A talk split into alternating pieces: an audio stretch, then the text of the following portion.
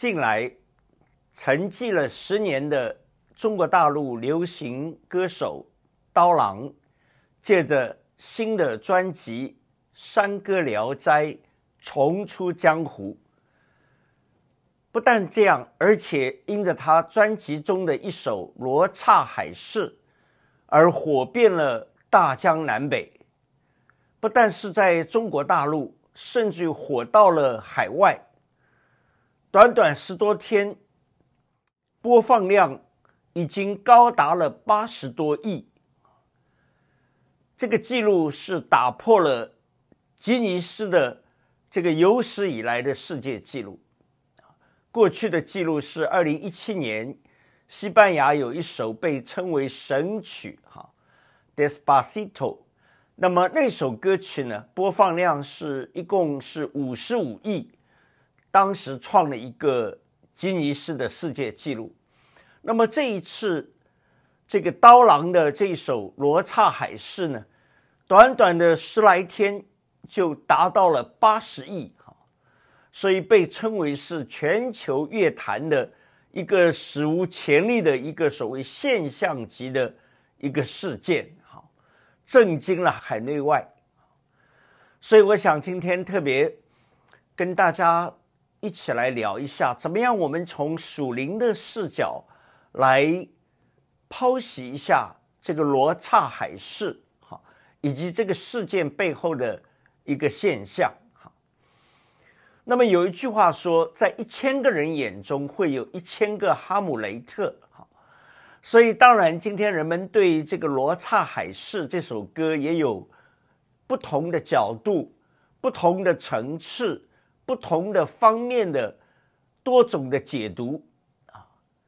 我大致看了一下，有的认为呢，刀郎是对过去在中国大陆的歌坛。被受到不公平的打压的，如今一个啊提刀归来，快意恩仇，借着歌词来暗暗的讽刺所谓的这个四大恶人啊。那有的呢，则认为这个格局应该更大啊，他可能是借着歌词来对当今的时代有深刻的揭露和批判。有的呢，则。对这个歌词也有很多的一些的批评，认为歌词呢语言上好像有些前言不搭后语，甚至于这个水平低下。哈，当然这是一小部分的。那么也有的呢认为这个这首歌是一个旷世之作。哈，这个震动了整个的不但是歌坛，而且呢也是震动了整个的娱乐界。啊，认为呢这首歌呢。必将是会载入音乐的史册，哈。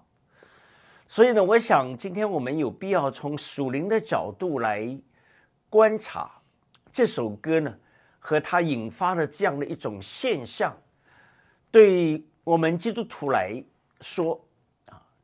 其实也带来了很多的启发，哈。我想首先刀郎这首歌，这个歌名《罗刹海市》。其实就像他自己所说的，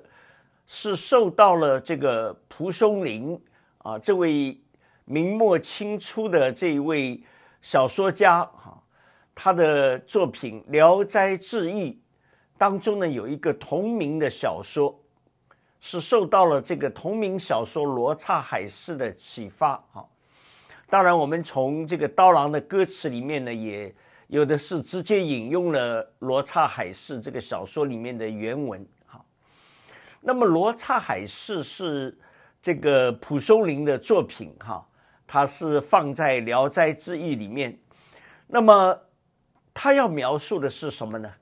呃，罗刹哈这个词呢，其实是这个梵语啊，梵语呢也就是古印度语的啊这种啊这个名称哈。那么这个梵语的一个译音啊，就是把它直接中文就，呃，按照这个译音呢，就译成了罗刹哈。这个罗刹的意思呢，就是指这个食人的恶鬼啊，食人的恶魔。那么罗刹国呢，显然就是指一个恶魔的世界哈，恶魔的国度。那么罗刹国这个呢，在印度的很多民间呃当中呢，可以看到这个许多的这个流传跟罗刹国有关的故事啊，甚至不少佛教的经典呢也有它的这个身影哈。罗刹国呢，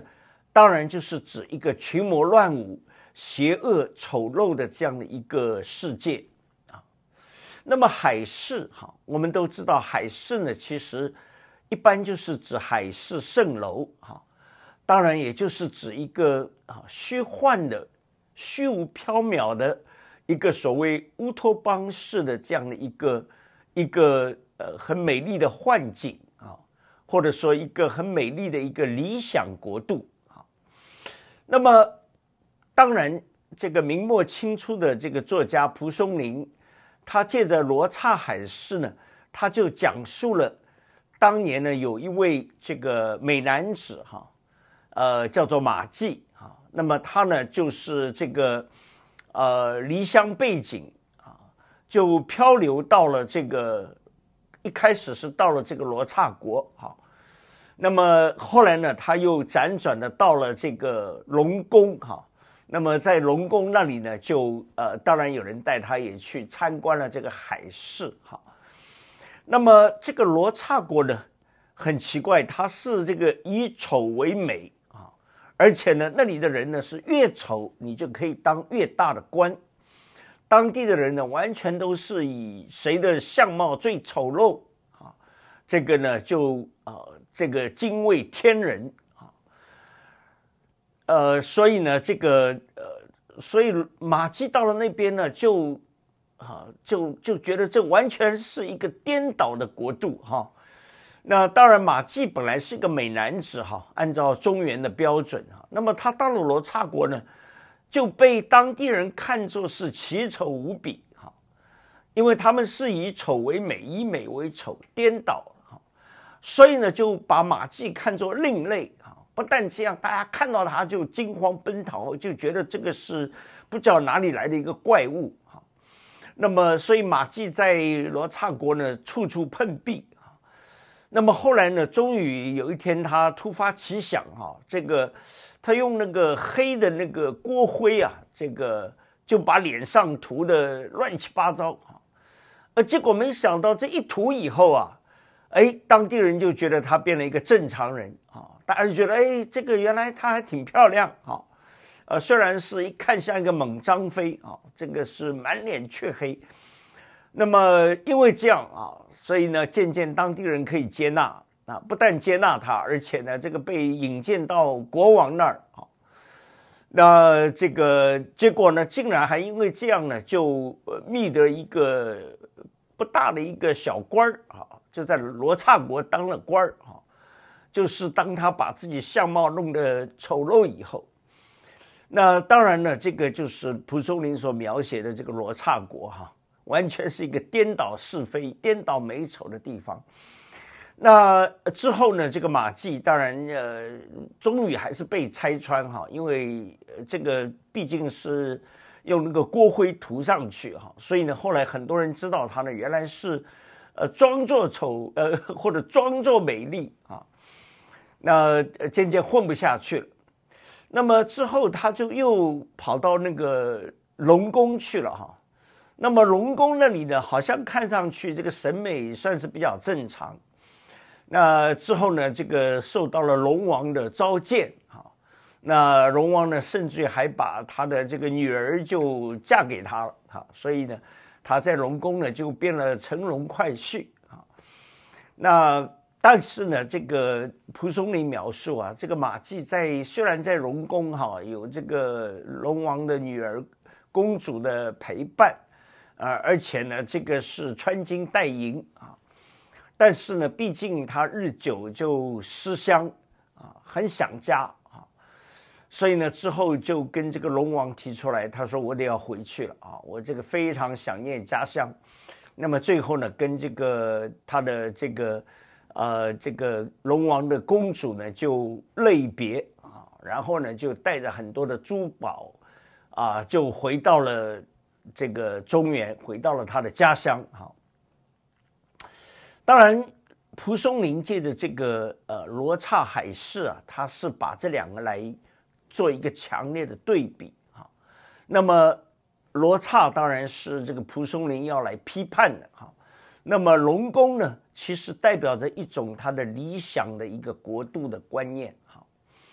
但是呢，你会发现整个罗刹海市哈。呃，最后都没有让这个马季啊，真正好像获得这个心灵的快乐啊。他呢，无论在罗刹也好，在海市也好呢，都没有办法抵御这个浓浓的这个思乡之情，所以最后呢，他还是告别了这个海市蜃楼，哈，告别了这个龙宫，那么就终于回到他的家乡，哈。所以呢，我想其实呢。呃，蒲松龄描述这个罗刹海市啊，一方面也代表了世界上的啊这个现状跟人的一个追寻啊。现状就是好像罗刹一样，其实今天我们都同意哈，这个世界啊，真的是用属灵的角度来看，握在撒旦的权势底下哈。所以，其实这个世界是美丑不分，甚至于是美丑颠倒！不但如此，那么人们在这个当中呢，这个是当然心灵里面还是有渴望啊，都是期望能够找到更理想的啊一个所谓的一个呃理想的国度、理想的世界。那其实我想，这个罗刹海市啊，啊，如果从圣经的观点来看呢，我们就一点不会觉得奇怪哈。一方面，圣经很清楚的告诉我们说，世人都犯了罪，亏缺了神的荣耀所以，其实当我们被撒旦弄瞎了眼睛，我们其实都活在一个罗刹的国里面，或者说，我们都像这个。刀郎这首歌一上来就强调的，啊，有一条河叫一丘河，哈，当然一丘河呢，其实就是意指这个一丘之貉，哈，我们都成了这个，呃，最终的罪人，那么我们其实都是一丘之貉，哈，那么刀郎也提到这个河呢流过一个叫狗狗营，啊，狗狗营呢，当然其实就是蝇营狗狗，哈，那意思就是我们都是。这个在当中啊都有份啊，我们都在污泥里面打滚。我们呢不但是美丑不分，而且呢，好像歌词说的这个呢，还这个勾栏扮高雅啊，这个猪狗登大堂我们其实也都是好像歌词描述的这个呃，不要如意啊，要这个鞋拔，把鞋拔当如意。那另外一方面呢，我们人又不能停止追寻，所以呢，我们总期望能够出来一个海市，出来一个理想国度。但是呢，我想正像所谓海市蜃楼一样，不但是一种幻觉、一种幻境哈，遥不可及啊。那就算是当年这个马季哈，他终于到了龙宫，到了这个海市哈，但是最后呢？他没有办法抑制住他心灵里面那一种的思乡归家的一个强烈的冲动啊！那我想今天我们都知道，我们人类其实我们心灵里面都在渴望一个真正的家乡。到底我们的根在哪里？到底什么能够真正填满我们心灵里面的空缺？所以我想呢，这个这首歌啊。呃，叫做罗刹海市，其实我个人倒觉得，不单单是要把它解读为一种啊所谓快意恩仇，或者呢是意有所指，而且而是我觉得呢，呃，其实基本上他所要表达的，正是今天我们整个的这个人类所处的世界哈。我们其实都了解，今天所谓世风日下，人心不古啊。不但如此，其实今天我们常常看到是非美丑啊，没有了标准，我们常常是颠倒的。中国古代我们都知道这个有指鹿为马哈，那么近来有所谓指鼠为鸭哈。我想呢，这些其实一以贯之的，就是让我们看到，我们其实常常是在一个颠倒的一个状态里面啊，甚至到个地步，我们也都不太信任到底什么是真，什么是假。比如最近这个杭州动物园哈，有一只这个熊哈，但是因为它站起来跟人打招呼啊，实在是怎么看都像人哈，被叫做这个熊是人里人气啊，所以呢，呃，到现在这个虽然动物园方面大力辟谣啊，说你们弄错了，这真的是一只熊，但是呢，呃，怎么看这个这熊像人啊，或者说呢，人现在也，呃，自己也自我贬低为像动物一样。当然呢，今天在西方世界，我们都知道这个现在特别的这个鼓励啊，很多年轻人啊，照着你自己的感觉，你觉得要做男的就是男的，你你觉得是女的就是女的，啊，你不但是可以随意的变性啊，而且呢，你也不需要受任何的拘束。那么这样当然到最后就是男不男女不女啊，这个这些最基本的啊一些的所谓过去不会认为有任何。疑问的，那么今天呢，呃，就好像完全被颠倒所以整个世界你看到人们这种价值观的扭曲、价值观的颠倒、是非不分、善恶不明，就像罗马书第一章那里，神很清楚的告诉我们：我们虽然知道神，但是却不当作神来荣耀他，也不感谢他。以至于我们的思念就变为虚妄，无知的心就昏暗了，自称为聪明，反成了愚拙。所以那个罗马书接下来说，因此呢，神就任凭他们放纵可羞耻的情欲。圣经特别指出，他们的女人把顺性的用处就变为了逆性的用处，男人也是如此，弃了女人顺性的用处。欲火攻心，彼此贪恋，难和难行，可羞耻的事，就在自己的身上受这妄为当得的报应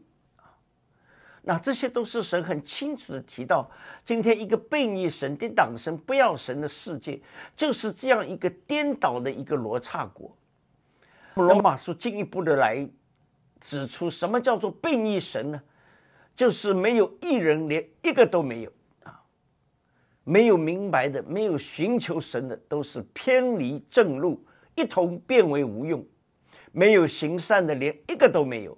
他们的喉咙是敞开的坟墓，他们用舌头弄诡诈，嘴唇里有毁舌的毒气，满口咒骂、苦毒、杀人、流血。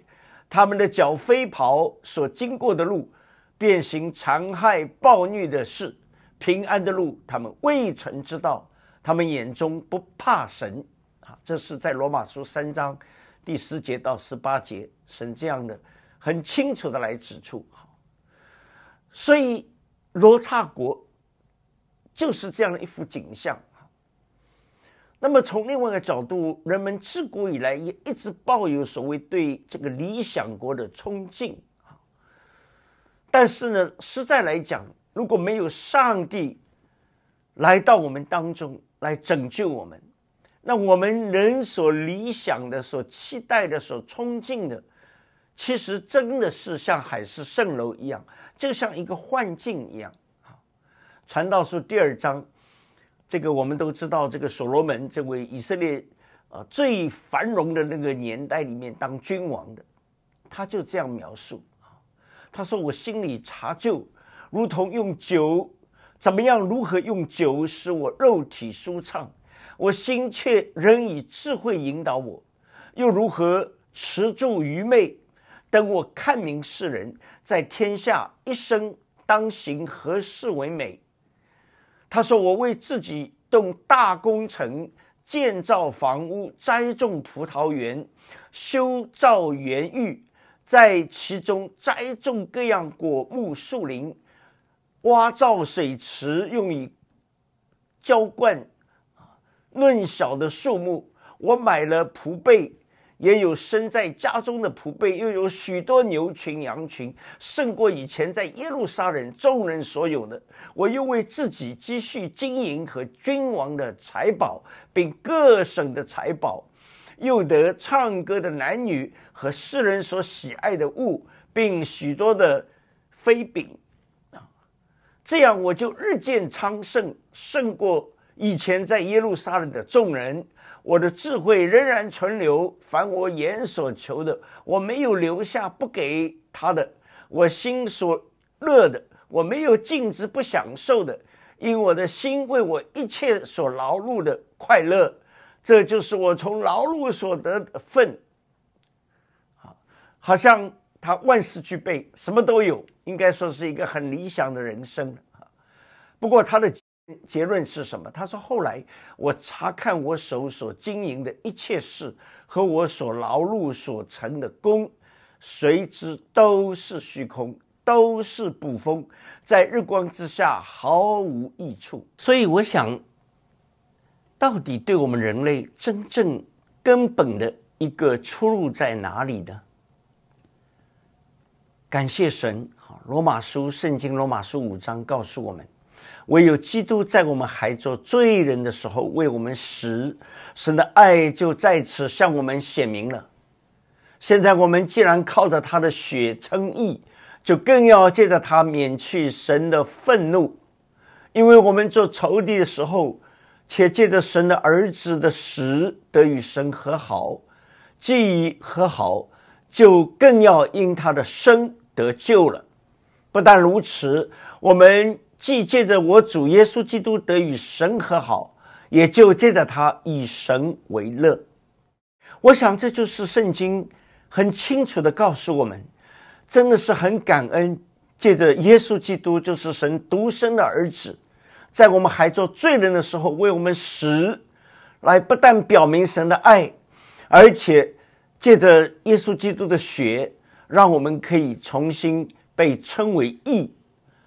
借着基督的血来免去神在我们身上的愤怒，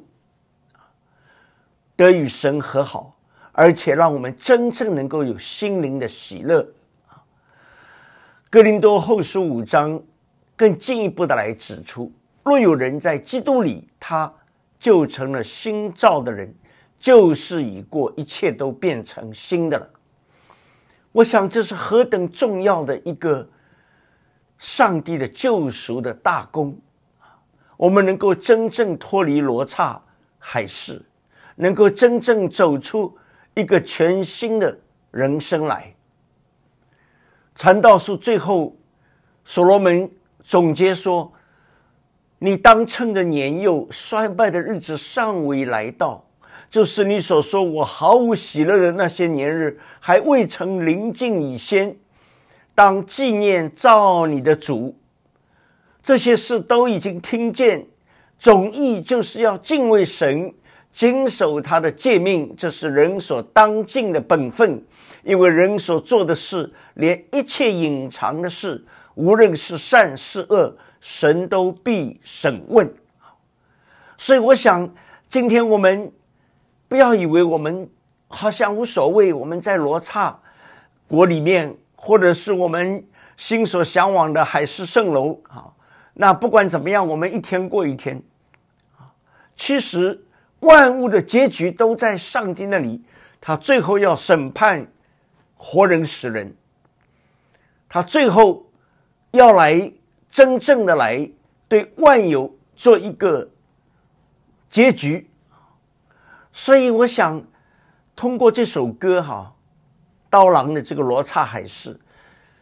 我想不管你怎么解读啊，说他快意恩仇也好，说他是针砭时事也罢，我们很清楚看见，如果没有神，其实你我每一个人每一天，我们都在罗刹海市当中成佛。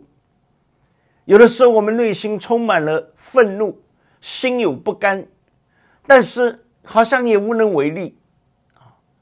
好像这个歌，其实他要表达的常常是让人感觉里面那种说不出来的那种的愤怒的感觉但是又是无力的感觉。真的感恩，唯有得着基督的生命，我们才能够真正脱胎换骨，重新做人。也唯有神应许的真正的新天新地来到的时候，才能够让我们真正好像当年的马季，他最后回到了家乡，那个心才能够安放下来。那么如今我们真的只有回到神的里面。有一天，当新天新地来到的时候，神要擦去一切的眼泪，止住我们一切的哭号，让我们能够真正心灵回到了本来应该去的地方。这也是我们所渴望的永恒最美的家乡。所以，我想这首歌里面哈，他也用了很多的比喻哈。那我顺便想提一下哈，虽然在刀郎的口中，这个歌里面唱了反复唱这个是驴啊、鸡啊，哈，但其实呢，这个在刀郎口中被贬义的这个驴和鸡啊，其实呢，圣经里面是常常提到的哈。这个比如像这个驴哈，圣经里面其实有二十八卷书都提到哈，创世纪这个十二章就提到了这个驴啊，而且呢。驴常常在圣经里面地位还蛮重要的哈，比如像旧约的时代，呃，亚伯拉罕他神指示他要把以撒献上，那么圣经说亚伯拉罕清早起来就背上驴啊，带着以撒就遵命往这个神所指示的地去了哈。那么另外有一头很著名的驴，就是先知巴兰骑的那个驴哈，巴兰不听神的话，为利啊。而直奔，但是这个驴却明白神的旨意哈，所以呢，巴兰要走，驴就不往前走哈。虽然巴兰几次打他哈，那这个驴比巴兰还要听话那最后神说，如果不是这个驴这样啊，你的命老早就没有了。那当然，呃，这个我们也知道，这个以赛亚书一章三节那里，神特别很沉痛的说：“牛都认识主人，驴都认识主人的槽，以色列却不认识我的名，却不留意啊！”我想，我们人很多时候，我们真的是连动物都不如啊！我们不按照神的规定、神的旨意而行。撒加利亚书九章特别提到。一个大喜的消息哈，那你说西安的民纳应当大大的喜乐，耶路撒冷的民纳应当欢呼，看到你的王来到你这里，他是公义的，并且施行拯救，谦谦和和的骑着驴，就是骑着驴的驹子啊。当然这里很清楚，就是预表那位弥赛亚哈要来的万王之王，就是耶稣基督哈。果然八百年之后呢，公元。这个两千年前，耶稣基督这位大君王，他就是骑着那个驴驹进了耶路撒冷，应验了撒加利亚书这样的预言。哈，所以我想这个啊，这个人看为好像是愚蠢的驴，但是却让我们对比显出，人其实真的堕落的人类，我们其实都连动物都不如啊。当然，我们也不会忘记新约里面那只这个呃啼叫的鸡哈。这个主耶稣对彼得说：“彼得说我我我一定不会啊，这个否认你啊。”耶稣对他说：“鸡叫以先，你要三次不认我。”那果然，这个彼得一次、两次、三次哈，这个否认他的主，立时鸡就叫了。那个鸡一叫，圣经说，彼得就出到大祭司的院外去痛哭。这件事情在四本福音书里面都特别的记载所以这只鸡啊，其实常常在提醒我们，我们是何等的软弱。马太福音那里也特别告诉我们，神说：“我愿意聚集你们，好像母鸡把小鸡聚集在翅膀底下。”那么马可福音十三章那里，神也借着鸡告诉我们说：“要我们警醒啊，因为主来的日子，或者是半夜，或者是鸡叫，意思就是清晨的时候，主随时都会再来，所以要预备我们，好随时等候那个家主回来。我想，当我提这个驴和鸡在圣经里面，意思好像圣经所告诉我们的：世人凭自己的智慧，既不认识神，神就乐意用人所当作愚拙的道理来拯救那些信的人。这就是神的智慧我想今天我们借着这个《刀郎》这首歌，我们共同来思想：我们到底是不是？真的应该明白你我所处的这个环境，我们怎么样能够真正的来回应神借着耶稣基督向我们每一位所发出的呼召，到他这里去，到主那里去，因为他是道路，是真理，是生命啊！借着他，我们才能够真正回到照我们。养育我们，又拯救我们的天赋那里去。我想到《刀郎》这首歌最后，他特别提到了上个世纪最重要的这一位哲学家，就是奥地利的哲学家啊，路德维希·维特根斯坦啊。刀郎是把他拉进来他的歌里面啊，要让这首歌整个升华到一个哲学的高度哈。这个，特别是这首歌最后说，这是人类根本的问题哈。我想到底什么是我们人类根本的问题呢？我就想到这个维特根斯坦，其实他啊有一些话是很出名的哈，大家很多人都知道。他说，其实即使一切可能的科学问题都已经得到了解答，但是人生间人生的问题也还没有。被触及到，他说：“世界的意义必定是在世界之外才能得到。”他说：“一个人能够看见他拥有什么，但看不见他自己到底是什么。”最后他说：“忏悔必须成为你新生活的一部分。”，我觉得这些话都是一个哲学家。能够讲出来的非常语重心长的话，真的，我们人真正的答案，你你在这个世界上，你在人里面是找不到的。你只有透过谦卑、诚实的来忏悔，真正明白我们自己的问题，而不是别人的问题。我们自己就是这个问题的一部分。从而我们开始寻找上帝的启示，寻找上帝的拯救。所以，我想答案已经很清楚了：什么是人类根本的问题？或者说，什么是人类真正的出路呢？就是借着耶稣基督在十字架上的救赎，已经成就了。当我们人凭着信心来接受耶稣基督的救赎、拯救。信他是神的儿子，我们就真正的解决了人生一切的问题。在他的里面，我们得到了一个永恒的生命。感谢赞美主，愿你我能够从罗刹海市里面，真正从属灵的角度来得着升华，得着上帝给我们的真正的福分。愿神祝福大家。